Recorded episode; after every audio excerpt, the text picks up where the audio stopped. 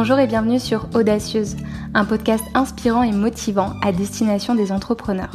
Je suis Laura Gâteau, coach et mentor. J'accompagne les femmes qui veulent créer une entreprise qui cartonne et qui veulent vivre selon leurs propres règles.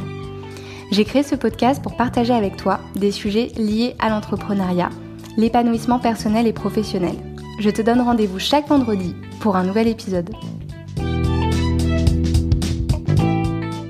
Pour ce second épisode de podcast, j'ai envie de te parler d'un sujet qui me tient particulièrement à cœur et qui, je pense, concerne beaucoup d'entrepreneurs. Donc ce sujet, c'est le syndrome de l'imposteur. Je pense que tu vois très bien de quoi je parle. C'est cette petite voix qui s'invite dans ta tête et qui se permet de te dire que tu n'es absolument pas légitime dans ce que tu fais. Avant de rentrer dans le vif du sujet, il me semblait important de préciser que malgré le fait qu'on parle de syndrome, il n'y a bien évidemment rien de médical là-dedans. Ce n'est ni une pathologie, ni une fatalité. En fait, le syndrome de l'imposteur, c'est un mécanisme d'auto-sabotage puissant qui repose sur un ensemble de pensées et de croyances qui sont plutôt bien ancrées et qui nous invitent à penser bah, qu'on n'est pas légitime dans ce qu'on fait, qu'on n'est pas capable et qu'on va forcément se foirer à un moment ou à un autre. Le syndrome de l'imposteur, c'est aussi cette peur d'être démasqué, euh, cette peur que les autres comprennent qu'en effet nous ne sommes pas à la hauteur de ce que l'on prétend être. Et donc on appréhende beaucoup, beaucoup le regard de l'autre, on a peur d'être jugé et critiqué. Beaucoup d'entrepreneurs expérimentent ce syndrome de l'imposteur. Moi la première et je t'en parlerai un peu plus au cours de cet épisode. Donc euh, pour reconnaître le syndrome de l'imposteur, c'est y a rien de plus simple. En fait, on va avoir tendance à être très exigeante envers soi-même. On va avoir constamment l'idée en tête qu'on n'est pas capable de réussir, qu'on va forcément échouer quelque part et justement, on est paniqué à l'idée d'échouer. Euh, Qu'est-ce qu'il y a d'autre? Oui, aussi, on déteste demander de l'aide et on prend la mouche dès qu'on n'arrive pas à faire quelque chose. Et enfin, je dirais, on a cette mauvaise habitude qui est de se comparer aux autres. Et ça, c'est assez, euh, assez fréquent, assez récurrent. Et il y a autre chose également que j'ai remarqué et qui est caractéristique du syndrome de l'imposteur, c'est que quand on réussit quelque chose, on va l'attribuer à des éléments externes. Donc par exemple, euh, bah, une entrepreneur qui vient de signer avec euh, une nouvelle cliente, bah, elle va se dire oui c'est parce que j'ai eu de la chance, c'est le contexte qui est favorable, elle vient d'avoir un financement qui lui permet de se payer mon accompagnement. Bref, elle va trouver plein de choses qui sont en dehors d'elle et qui viennent justifier bah, qu'elle a réussi à signer avec cette nouvelle cliente. Alors qu'elle aurait pu très bien se dire, et en toute humilité, j'ai signé avec cette cliente, parce que bah, j'ai été très convaincante lors de l'appel de prospection et parce que mon offre lui correspond vraiment. Et à l'inverse, et c'est ça qui, qui fait le syndrome de l'imposteur et qui est quand même assez ironique, c'est que quand on subit un échec, bah là on va pas se trouver d'excuses, on va pas parler d'environnement, de contexte ou, ou dire que c'est la faute à pas de chance. Au contraire, on va se mettre tout sur le dos et on va se convaincre que le problème, bah c'est nous. Je sais pas ce que t'en penses, mais moi je trouve que c'est quand même très très vache de raisonner comme ça. Mais voilà, c'est typique du syndrome de l'imposteur. Et ce que je peux te dire aussi, c'est que ces pensées, elles sont d'autant plus présentes quand on est en plein dans une période d'apprentissage et qu'on ne maîtrise pas totalement le sujet sur lequel on cherche à se positionner. Donc c'est précisément pour ça que le syndrome de l'imposteur, il se fait beaucoup ressentir chez les entrepreneurs. En fait, quand on sort de notre zone de confort, euh, voilà, et qu'on est dans une période d'apprentissage, qu'on cherche euh, à maîtriser un nouveau sujet, à, bah, créer sa boîte, euh, voilà, à tester de nouvelles choses, bah, notre cerveau, il nous rappelle gentiment bah, qu'on n'a pas encore toutes les capacités nécessaires pour y arriver. Donc, il est là pour nous le dire, pour nous le faire ressentir. Et ce qu'il faut comprendre, c'est que face à ça, bah, on a toujours le choix. Donc, soit tu écoutes ton cerveau et tu ne fais rien, soit tu te mets en action. Et justement, je vais te, bah, je vais te partager mon expérience. Moi, il y a quelques années, en fait, j'ai suivi la première option. Donc, j'avais 22 ans. Je venais de finir mes, mes études en marketing et communication. Et en fait, je venais de découvrir le métier de coach. Et j'ai eu, euh, enfin pour moi c'était une révélation. Je me suis dit que c'était un métier mais magnifique. J'étais convaincue qu'il était fait pour moi, que c'était ça que je voulais faire. Mais euh, bah, mon syndrome de l'imposteur, il s'est fait une joie de me dire que j'étais beaucoup trop jeune pour me lancer dans un métier bah, d'accompagnement et que je n'avais aucune expérience et légitimité. Du coup, euh, bah, je l'ai gentiment écouté et j'ai décidé de me lancer sur un projet totalement différent, donc la création d'une boutique en ligne dédiée à la sexualité féminine. Euh, j'ai travaillé dessus plusieurs mois et c'est seulement à l'année de mes 24 ans que j'ai décidé de mettre fin à ce projet et de commencer ma formation en coaching. Donc pour être honnête avec toi, euh, je regrette pas du tout d'avoir eu cette boutique avant de devenir coach, car j'ai appris beaucoup de choses sur l'entrepreneuriat et sur moi-même. Et euh, enfin voilà, j'en reviens à ce que je t'ai dit au début de ce podcast, c'est que bah, le syndrome de l'imposteur, c'est pas une fatalité. C'est une question d'état d'esprit et quand tu décides d'entreprendre, tu es obligé de travailler sur ton état d'esprit pour développer ton entreprise dans les meilleures conditions. Et moi, en fait, quand je me suis lancée dans le e-commerce, bah, j'ai commencé à travailler sur cet état d'esprit, à me mettre dans une posture d'entrepreneur. Et progressivement, c'est ce qui m'a permis, en fait, de lever les freins euh, qui me disaient de ne pas me lancer dans une formation de coach. Et voilà, et finalement, bah, j'y suis, euh, enfin, j'ai réussi à dépasser mes peurs et à me dire je peux le faire. Peut-être que tu te demandes d'où vient ce syndrome de l'imposteur. Bah, comme beaucoup de choses, c'est le résultat de nos expériences passées. Euh, notamment tout ce qui est en lien avec la famille et l'éducation. Peut-être que quand tu étais plus jeune, on avait des attentes vis-à-vis de toi, qu'on bah, te les exprimait ou que toi tu le ressentais et du coup tu avais tendance à te mettre la pression toute seule bah, pour convenir à ton cadre familial. Euh, Peut-être même qu'on avait tendance à te comparer à tes frères, tes sœurs, tes cousins, cousines ou je ne sais qui. Bien évidemment, il y a l'école ah, voilà, moi on m'a toujours encouragé à être euh, mieux que les autres, à faire partie des premiers de la classe. Euh, et puis euh, dans la suite de mes études, j'ai compris qu'en fait on essayait de te faire entrer dans un moule. donc voilà, il y a beaucoup de choses à dire sur l'école, mais le syndrome de l'imposteur peut venir de là également. Peut-être que dans le passé, on t'a dit que tu n'étais pas assez doué, que tu n'irais pas loin, qu'il te manquait quelque chose. Moi, je me rappelle d'un de mes stages dans une agence de communication événementielle. Je crois que j'étais en, euh, si je dis pas de bêtises, en deuxième année de licence. Et c'était franchement pas la folie. J'avais déjà du mal, en fait, à m'épanouir en entreprise.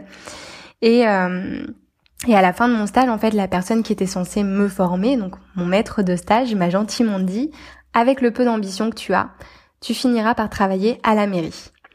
Donc, me demande pas quel était son problème avec les personnes qui travaillent en mairie. Moi, perso, j'en ai pas et voilà, je sais pas pourquoi il m'a dit ça. Mais tout ce que je sais, c'est que cette remarque, elle m'a beaucoup affectée. Euh, elle a contribué à alimenter mon syndrome de l'imposteur. Je pense que euh, c'est resté en fait plusieurs années après.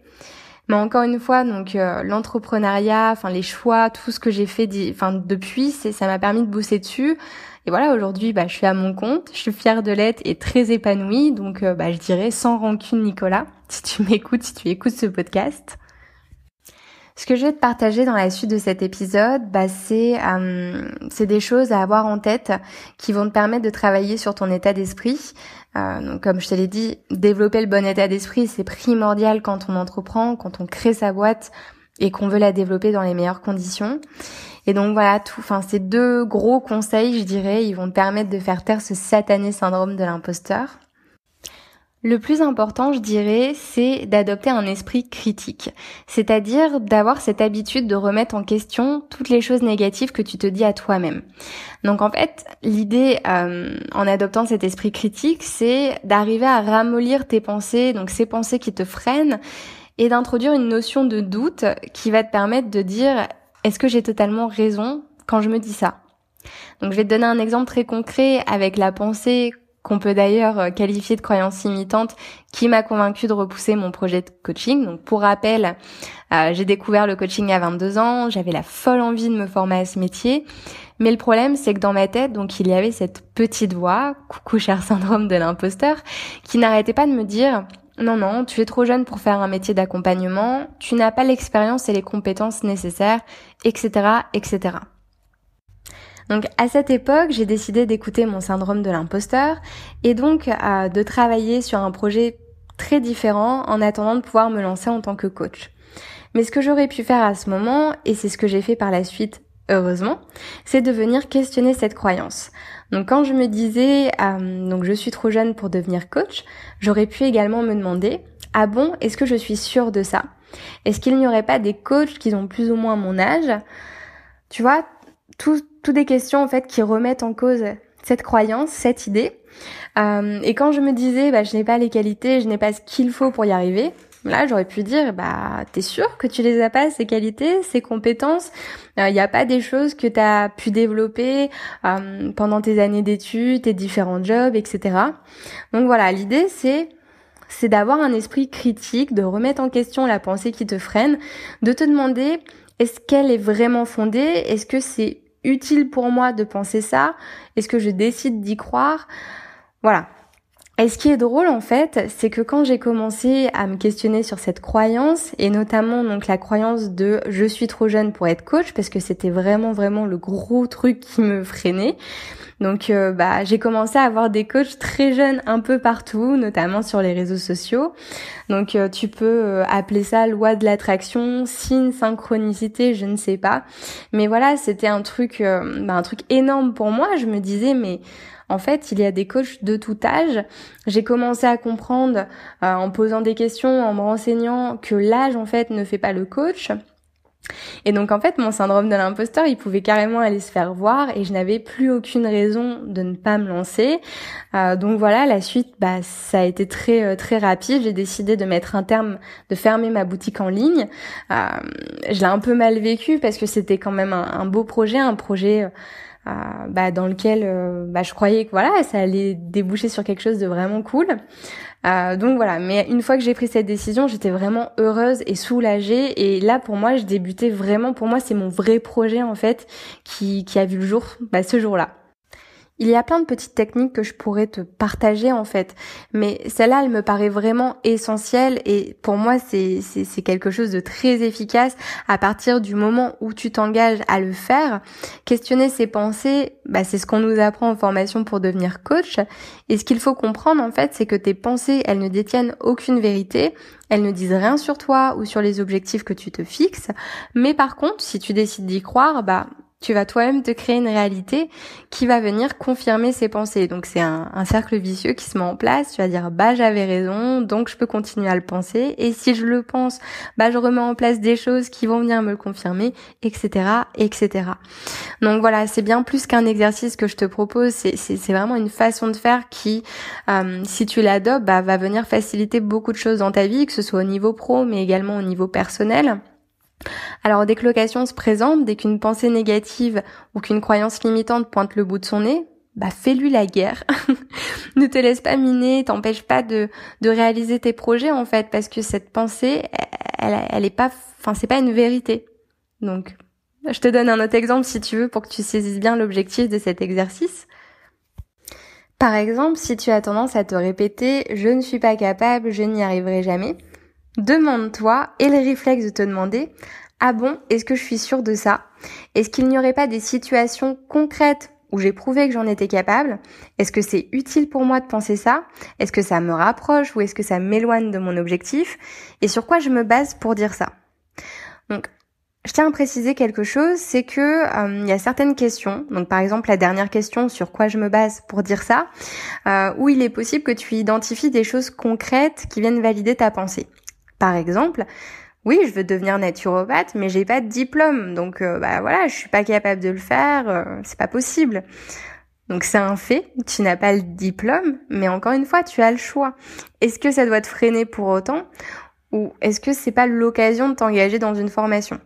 Donc je le répète, mais tu as toujours le choix. Est-ce que j'écoute mes pensées et je les laisse me freiner ou est-ce que je m'en sers pour avancer vers mes objectifs?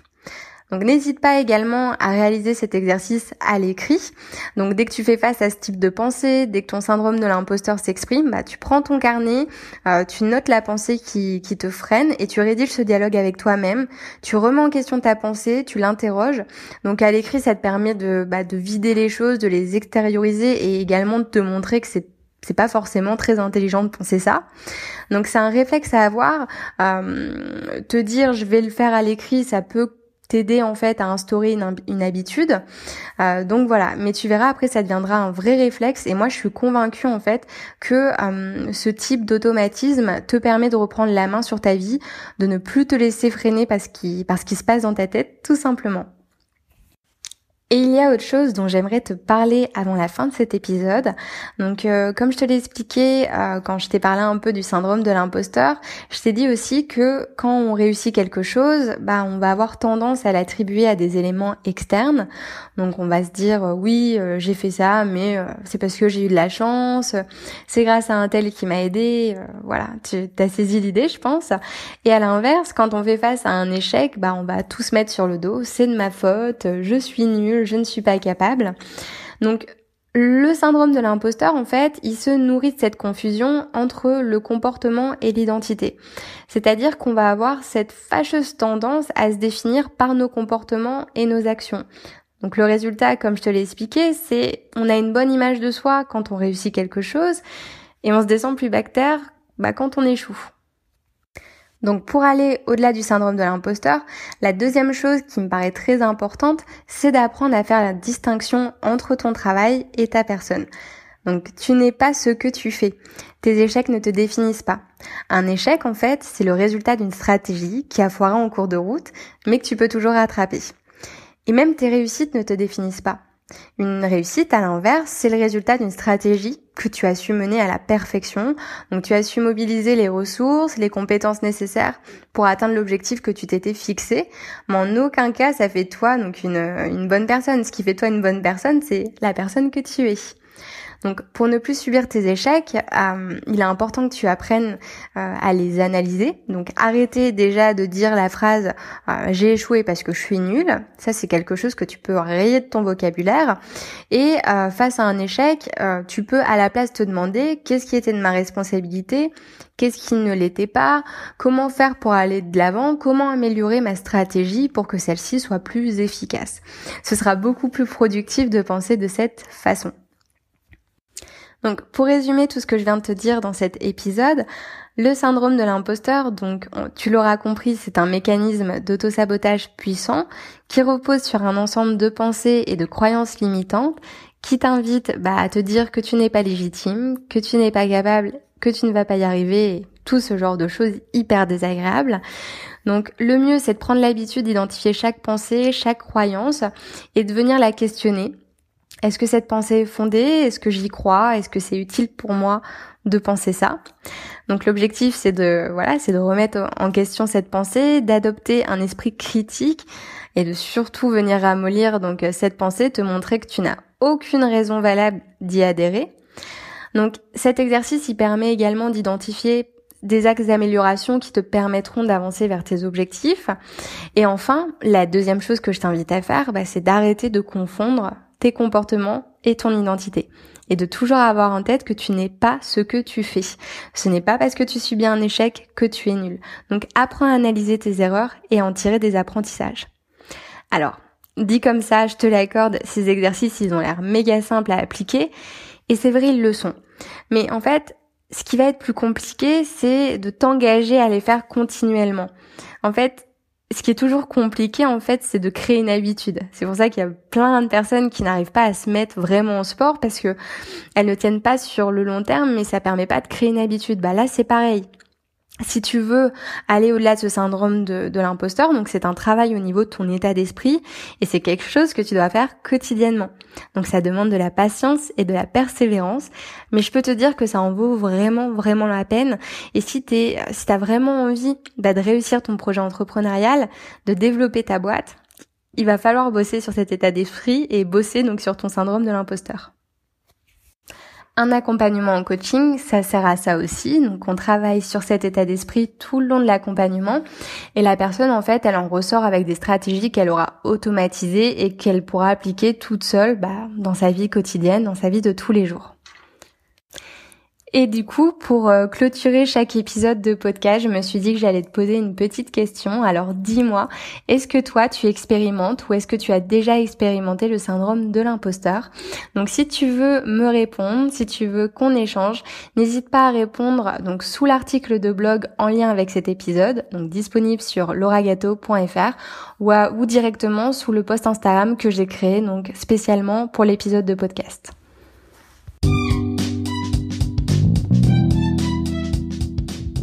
Un grand merci à toi pour ton écoute. Donc les notes de cet épisode sont disponibles sur mon site lauragato.fr. Donc comme tu le sais, mon rêve avec ce podcast, c'est d'inspirer et de motiver un maximum d'entrepreneurs ou de futurs entrepreneurs. Alors n'hésite pas à le partager autour de toi. Et si tu le souhaites, à me laisser un avis et 5 étoiles sur Apple Podcast ou toute autre application que tu utilises. Donc je t'en remercie d'avance.